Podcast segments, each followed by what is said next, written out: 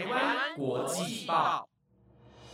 ，The Taiwan Times 制作播出，值得您关注的国际新闻节目。欢迎收听台湾国际报，我是佳琪，带您来关心今天八月十七号的国际新闻重点。各位听众朋友们，晚安！我是佳琪，又到了礼拜二与大家线上见面的日子了。上次有跟大家提到台北羽球公开赛的事情，但在前几天，中华羽协就宣布了，因为考虑到疫情的关系，所以最后是决定停办。心中呢会觉得有一点点可惜。不过从今天开始，帕运的开幕也正式的进入倒数七天，会在下个礼拜二开始进行一连串的赛事。我真的超期待，因为我还没有看过帕运的赛事。我们大家在一起坐在电视前面，帮台湾的选手加油。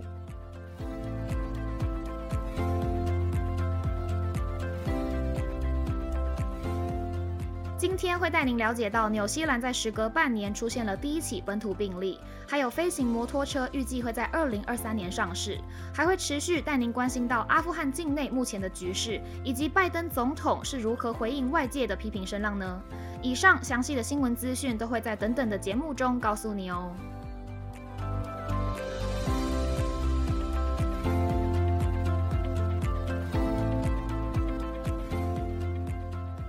首先，第一则新闻继续带您关心到关于阿富汗政权转移后的消息。在昨天，若晴有为大家整理了自从美国军队从阿富汗撤军之后的最新情况。目前，阿富汗民兵组织塔利班顺利掌控多座重要城市，因此阿富汗政权也迅速落入了塔利班的掌控之中。对此，美国总统拜登在当地时间十六号表示，捍卫撤军决定，并且强调阿富汗军队都不打的仗，不该叫美国人打。民兵组织塔利班在当地时间十五号成功占领阿富汗首都喀布尔之后，这让拜登先前宣布撤军这项决定引来诸多争议，并且被视为这是背叛区域盟友的行为。对于外界的种种批评，拜登在当地时间十六号针对阿富汗事件发表声明，连同回应了外界对于撤军决定的质疑。拜登说到了过去一周的情势发展，确立了现在终结美军在阿国行动是正确的决定，连阿富汗军队都不愿意为自己打仗。美军不能也不该打，甚至是为此丧生。面对批评，拜登总统仍是坚持撤军决定。美国目前该首要处理的问题是将还滞留在阿富汗境内的美国官员安全撤离。美国中央司令部司令麦肯锡在当地时间十五号也有与塔利班人员会面，清楚强调塔利班不得对国际机场进行攻击，否则美军将会强烈回应。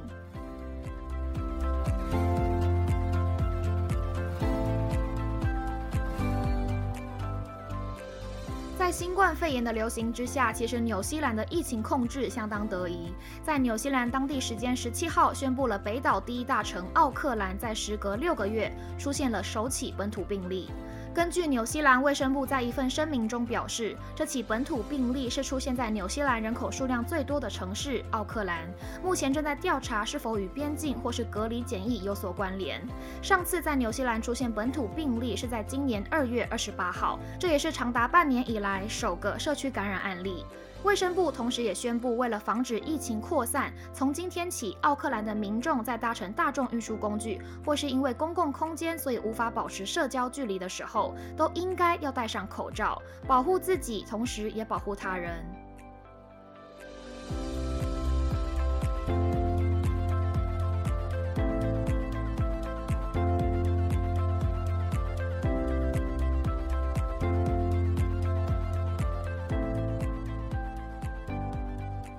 再来带您关心到，美国联邦调查局在这过去一年之内查扣了数千张来自中国的假造疫苗接种卡。对此，联邦参议院民主党领袖舒默呼吁政府应该要正视假卡问题，并且积极的进行取缔。根据 HuffPost 的报道，美国海关与边境保护局表示，截至今年八月十三号，已经从中国运输到曼菲斯港口的货物中查扣了三千零一十七张的假造疫苗接种卡，而这些接种卡的右上角都印有美国疾病管制剂防御中心 CDC 的标志。至于姓名、出生日期以及疫苗接种记录的栏位中都是呈现空白的，以方便填写所有个人资讯。不过，在这些假造疫苗接种卡上有许多拼写错误的情况，甚至也还有尚未完成的单子。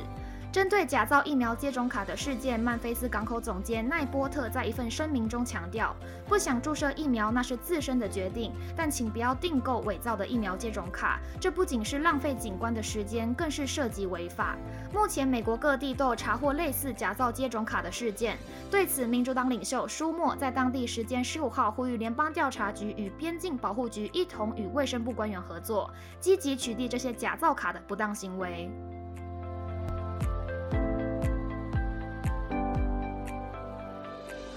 为新冠肺炎的影响之下，造成了机场以及铁路、公路被迫停摆。至于航运业，则是因为港口货柜船只接连不断出现了严重的塞船情况，因此航运供应链陷入瘫痪，显示出了港口的基础建设无法承受突然暴增的需求量。全球港口也正在面临六十五年以来最大的危机。由于疫情爆发，各国政府纷纷宣布了防疫措施，导致拉长了人们待在家中的时间。同时，电商网购行业的重要性也随之提升。网购需求量的增加，除了会造成库存短缺以外，商品的到货时间也无法给予消费者肯定的保证。根据国际运输及物流公司德讯集团的资料中显示，目前全球有三百五十三艘货柜船正在港口排队卸货，船只的等待数量是今年年初的两倍以上。像是进出口货物量位居全球的洛杉矶港口以及长堤港口，至少都需等待十二天才能卸货。对此，全球第二大货柜海运集团的执行长陶夫特说到了，在这波货物潮涌之前，其实就已经存在种种问题。港口设备不仅越来越老旧，接收的量能也有限，而船只规模不断的扩大，提供服务的能力也因而受限。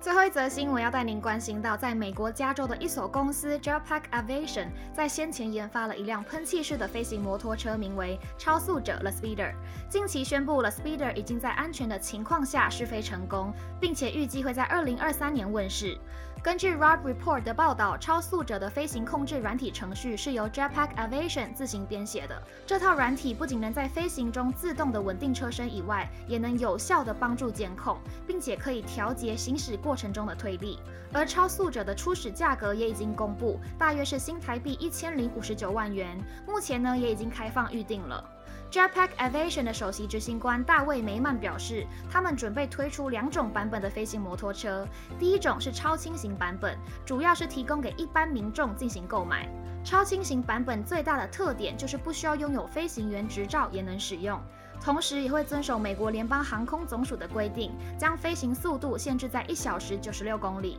飞行时间则是需要控制在十五分钟。至于驱动型版本，则需要持有飞行员执照才可以购买。在驱动型版本中的飞行速度一小时大约可达四百零二公里，飞行时间也增加了二十分钟，来到了三十五分钟。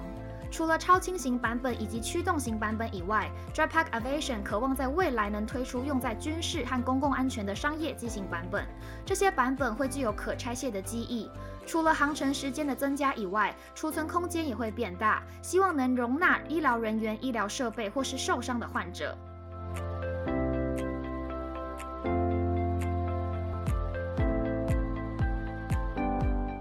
以上新闻由了台湾 Times 制播，感谢您的收听。不知道大家对于今天的哪一则新闻最感兴趣呢？都可以留言告诉我你的想法哦。如果有想要获得哪个种类的新闻内容，也都欢迎留言告诉我们。在留言的同时，也别忘了按下五星评价。我是佳琪，那我们下礼拜二见喽，拜拜。